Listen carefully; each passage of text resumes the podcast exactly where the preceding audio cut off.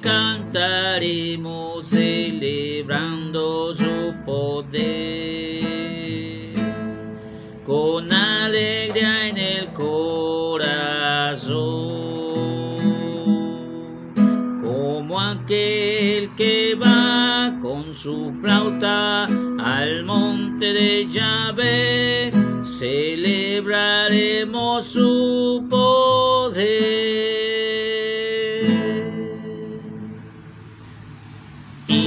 noche cantaremos celebrando su poder día de corazón, como aquel que va con su flauta al monte de Yahvé, celebraremos su poder, Él es el poderoso de Israel, poderoso, el poderoso de Israel. Se oirá, nadie lo detendrá, al poderoso de Israel el poderoso de Israel, poderoso, el poderoso de Israel. Su voz se oirá, nadie lo detendrá, al poderoso de Israel. Y los ojos de los ciegos se abrirán y ellos verán. Los oídos de los sordos oirán cojo saltará, con el arpa danzará, la lengua de los mudos cantará. Él es el poderoso de Israel, poderoso, el poderoso de Israel. Su voz se oirá, nadie lo detendrá, al poderoso de Israel. Poderoso de Israel poderoso de Israel. Su voz se oirá, nadie lo detendrá, al poderoso de Israel. Que dice gloria a Dios, gloria a Dios. Hermanos en Cristo, muy buenas, buenos días, buenas tardes. No sé a qué horas vas a escuchar este audio vamos a empezar a meditar la palabra de Dios del día correspondiente a la segunda semana de Adviento, lunes. Festejamos a hoy, 6 de diciembre, a San Nicolás de Bari. Para eso, para meditar la palabra de Dios, vamos a guardar unos segundos para pedir perdón por nuestros pecados, para arrepentirnos.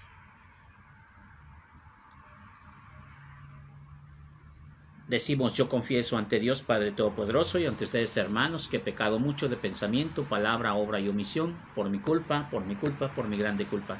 Por eso ruego a Santa María, siempre Virgen, a los ángeles, a los santos y a ustedes hermanos que intercedan por mí ante Dios nuestro Señor. Del libro del profeta Isaías. Esto dice el Señor. Regocíjate, yermo sediento, que se alegre el desierto y se cura de flores, que florezca como un campo de lirios, que se alegre y dé gritos de júbilo, porque será dada la gloria del Líbano, el esplendor del Carmelo y del Sarón. Ellos serán la gloria del Señor, el resplandor de nuestro Dios. Fortalezcan las manos cansadas, afiancen las rodillas vacilantes, Digan a los de corazón opacado, ánimo, no teman. He aquí que tu Dios, vengador y justiciero, viene ya para salvarlos. Se iluminarán entonces los ojos de los ciegos y los oídos de los sordos se abrirán, saltarán como venado el cojo y la lengua del mudo cantará. Brotarán aguas en el desierto y correrán las torrentes en la estepa el páramo se convertirá en estanque y la tierra sedienta en manantial. En la guarida donde moran los chacales verdearán la caña y el papiro. Habrá ahí una calzada ancha que se llamará Camino Santo. Los puros no transitarán, ni los necios vagarán por ella. No habrá por ahí leones ni se acercarán las fieras. Por ella caminarán los redimidos y volverán a la casa de los rescatados por el Señor. Vendrán a Sion con, con cánticos de júbilo, coronados de perpetua alegría. Serán su escolta el gozo y la dicha, porque la pena y la aflicción habrán terminado. Palabra de Dios. Te alabamos, Señor.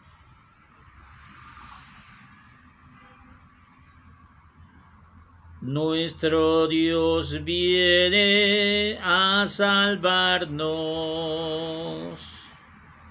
Escucharé las palabras del Señor, palabra de paz para su pueblo santo. Está ya cerca nuestra salvación, y la gloria del Señor habitará en la tierra. Nuestro Dios viene a salvarnos. La misericordia y la verdad se encontraron, la justicia y la paz se besaron, la fidelidad brotó entre la tierra y la justicia vino del cielo. Nuestro Dios viene, nuestro Dios viene a salvarnos. Cuando el Señor nos muestre su bondad, nuestra tierra se producirá su fruto, la justicia se abrirá camino al Señor e irá siguiendo sus pisadas. Nuestro Dios viene a salvarnos. Aleluya, aleluya, aleluya. Aleluya, aleluya, aleluya.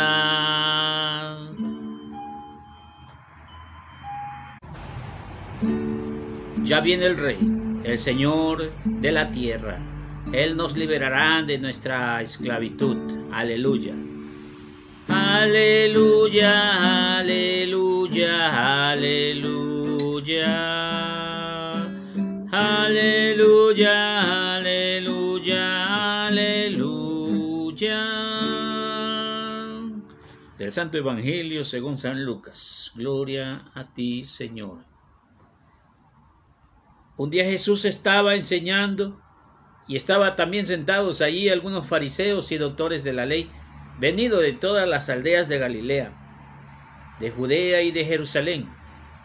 El poder del Señor estaba con él para que hiciera curaciones. Llegaron unos hombres que traían una camilla en un, un paralítico y trataban de entrar, pero para colocarlo delante de él. Mas como no encontraron dónde meterlo a causa de la muchedumbre, subieron al techo y entre las tejas lo descolgaron en la camilla y se lo pusieron delante de Jesús. Cuando él vio la fe de aquellos hombres, dijo al paralítico, Amigo mío, se te perdonan tus pecados. Entonces los escribas fariseos comenzaron a pensar, ¿quién es este individuo que así blasfema? ¿Quién, sino solo Dios, puede perdonar los pecados? Jesús, conociendo los pensamientos, les replicó, ¿Qué están pensando? ¿Qué es más fácil decir, se te perdonan tus pecados o levántate y anda, para que vean que el Hijo del Hombre tiene poder en la vida para perdonar los pecados? Dijo entonces al paralítico, yo te lo mando, levántate, toma tu camilla y vete. Palabra de Dios. Te alabamos, Señor. Gloria a ti, Señor Jesús. Hermanos, estamos pues como dijimos al principio, festejando a San Nicolás de Bari, una persona, un obispo nacido en actual Turquía, poblado antes llamado Luchía,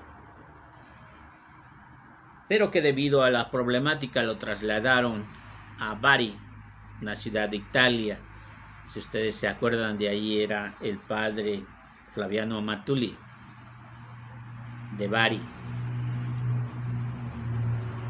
Entonces, pues, este hombre transportado por el Espíritu Santo, una persona que ayudó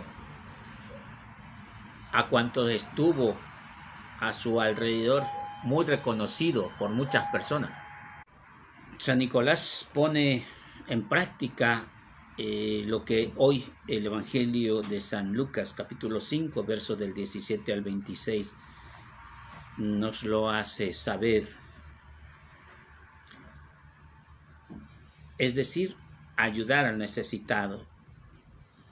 A mí me impresiona la palabra donde dice el poder del Señor estaba con él para que hiciera curaciones. ¿Con quién? Con Jesús. Vemos aquí dos personas.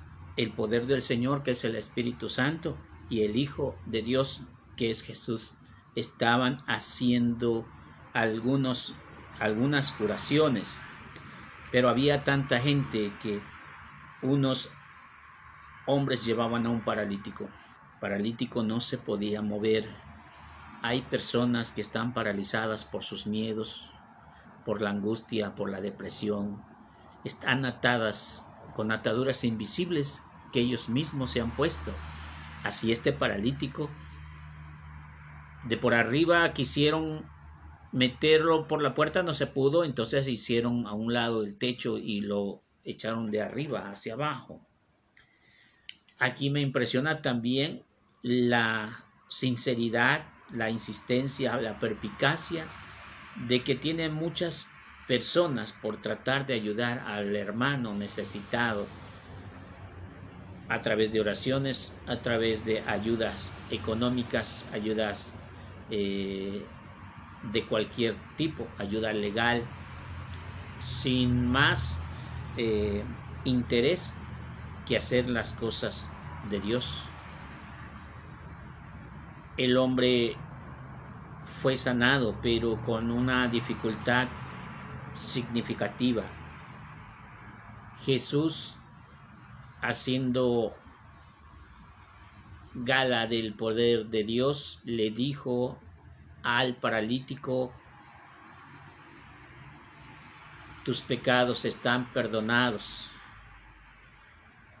Esto no les gustó mucho a las personas que lo estaban viendo y escuchando. Sobre todo hay unos saduceos, hay unos fariseos, unos escribas. Se alteraron mucho. A Jesús lo seguía mucha gente, unas con fe, otras sin fe, otros sabios, otros inexpertos, pero sobre todo había personas que habían entregado él la confianza, sabían que venía de parte de Dios, aunque no compartían muchas de sus enseñanzas. Pero esto fue el colmo. Decir que los pecados están perdonados era estar o ponerse a la altura de Dios, porque solamente Dios puede perdonar los pecados. Podemos tomar en cuenta aquí el libro de Isaías capítulo 35 del 1 al 10 porque está viviendo el enfermo ese regocijo. Así dice el libro del profeta Isaías que se alegre el desierto y se cura de flores. Su corazón del paralítico estaba desierto y sin flores que, se, que florezca el campo con lirios y se alegre con gritos de júbilo, porque así será la gloria del Señor. Y se mencionan los nombres del Líbano y el Carmelo y el, y el Sarón, porque aquellos tiempos cada cerro tenía cierta importancia, cierta remembranza. Quizá estaban vacíos, quizá estaban pedregosos, pero en ciertos tiempos de lluvia venía como un renacer, un reverdecer. Por eso los mencionan y todo se cubría de flores, o esos montes que nunca tenían flores se esperaba con ansia que reverdecieran. El paralítico había perdido la esperanza de tener que caminar un día, por eso sus amigos lo habían llevado, dependía de sus amigos, dependía de la amistad, dependía de la misericordia y quizá hasta de la lástima de los demás, como muchos enfermos, eh, ya sea físicamente o espiritualmente, dependen de otra persona. Y por eso la misma palabra del Señor en el libro de Isaías, a los, amigos, a los amigos que les llega esta voz, fortalezcan las manos cansadas, afiancen las rodillas vacilantes y digan a los del corazón opacado, ánimo, no teman, aquí está tu Dios, tu vengador y justiciero, que viene para salvarte. Todas y esas cosas las pudieron haber gritado estos jóvenes que llevaban al paralítico, pero no dijeron nada. Ellos los dijeron con un acto de amor al llevar al hermano, al prójimo precisamente necesitado hacia el encuentro con el Señor. Dice ahí se, iluminarán entonces los ojos de los ciegos y los oídos de los sordos se abrirán y saltará como un venado el cojo y la lengua del mudo cantará. ¿Cómo no lo va a hacer si estaba paralítico? ¿Cómo no lo va a hacer aquella persona que está reprimida en sus angustias, en sus ansias, en sus eh, necesidades, en sus problemáticas? Pero estando ante el Señor, las cosas son solucionadas. Antes bien, entonces, en lugar de llenarlas de mil palabras, hay que llevarlas al encuentro con el Señor, a veces con palabras, a veces con un gesto de ayuda, a veces con hechos, no tan solo con palabras. Las palabras se las lleva el viento, se debe de hacer con realidad. Dice ahí una calzada ancha se llamará Camino Santo. Los puros, los impuros no la transitarán, ni los necios verán por ella. ¿Por qué los impuros y los necios no caminarán en el camino santo?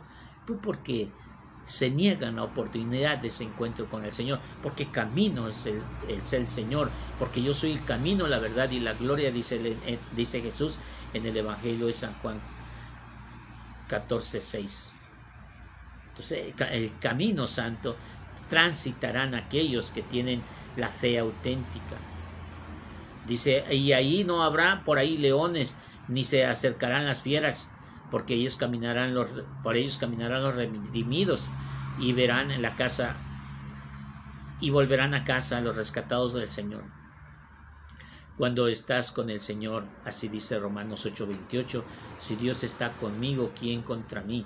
Romanos 8:29, perdón, Romanos 8:30. No te no hay nada que te aleje del Señor estás en la senda correcta, estás con el Señor. Por eso el Salmo 84 nos dice, el Señor viene a salvarnos. Dice, eh, la misericordia y la verdad se encontraron, la justicia y la paz se besaron, y, la fidelidad brotó en la tierra y la justicia vino del cielo. Jesús se hizo verbo. Nosotros esperamos eh, con ansia la llegada del Señor, pero mientras llega, nosotros celebramos ese renacer del Señor, ese renacimiento, esa, encarnación, perdón, nunca reencarnación, esa encarnación del verbo, porque pues para que venga el Señor Jesús necesitó haber venido ya una primera vez y eso lo hizo en Navidad. Por eso nosotros esperamos con ansia eh, al Señor, eh, pero antes de que eh, venga con justicia, primero tuvo que nacer. Por eso esperamos también esa, recordar su nacimiento. Cuando el Señor nos muestre su bondad y nuestra tierra producirá sus frutos, la justicia se abrirá camino al Señor e irá siguiendo sus pisadas.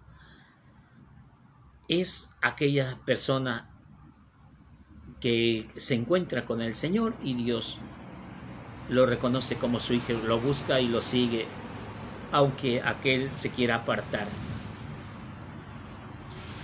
Por eso de esa misma manera el enfermo el enfermo que está en el Evangelio de San Lucas, capítulo 5, verso 17 al 29, ayudado por sus amigos que lo llevan al encuentro con el Señor, es sanado, pero sanado de dos maneras, de dos. Aquí entendemos que la sanación es física y espiritual. Muchas veces es de liberación. Esta sanación es sanación física y sanación espiritual, porque lo sanó, lo sanó de sus pecados. Esa es la parte espiritual. Lo sanó de sus pecados. Doble, por doble partida, porque al decir Dios que sus pecados están perdonados, era casi inconcebible. No sé si alcances a entender, hermano, que tú tienes esa posibilidad, igual que el paralítico, de sanar, de cicatrizar esas heridas, si todos lo pones en las manos del Señor. Dios dejó una iglesia, Dios dejó servidores, Dios dejó de ser sacerdotes para que en su nombre se perdonaran los pecados.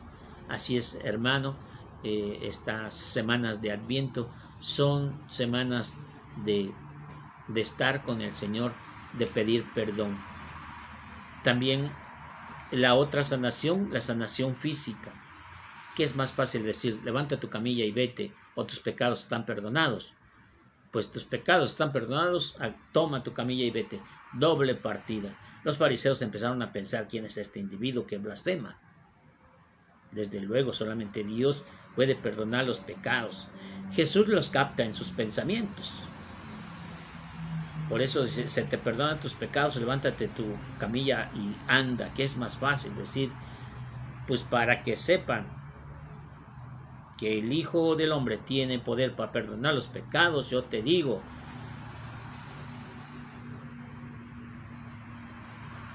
yo te mando, levántate, toma tu camilla y vete a tu casa. El Señor aquí te está hablando directamente al corazón sin más preámbulos si de verdad amas en el Señor, si de verdad crees en el Señor, si de verdad Cristo Jesús vive en tu corazón, tus pecados están perdonados. Ve a presentarlos al sacerdote. Así, en el capítulo 8 del Evangelio de San Mateo, presenta la ofrenda para el perdón de tus pecados. ¿Qué vas a hacer? Ir a presentarte.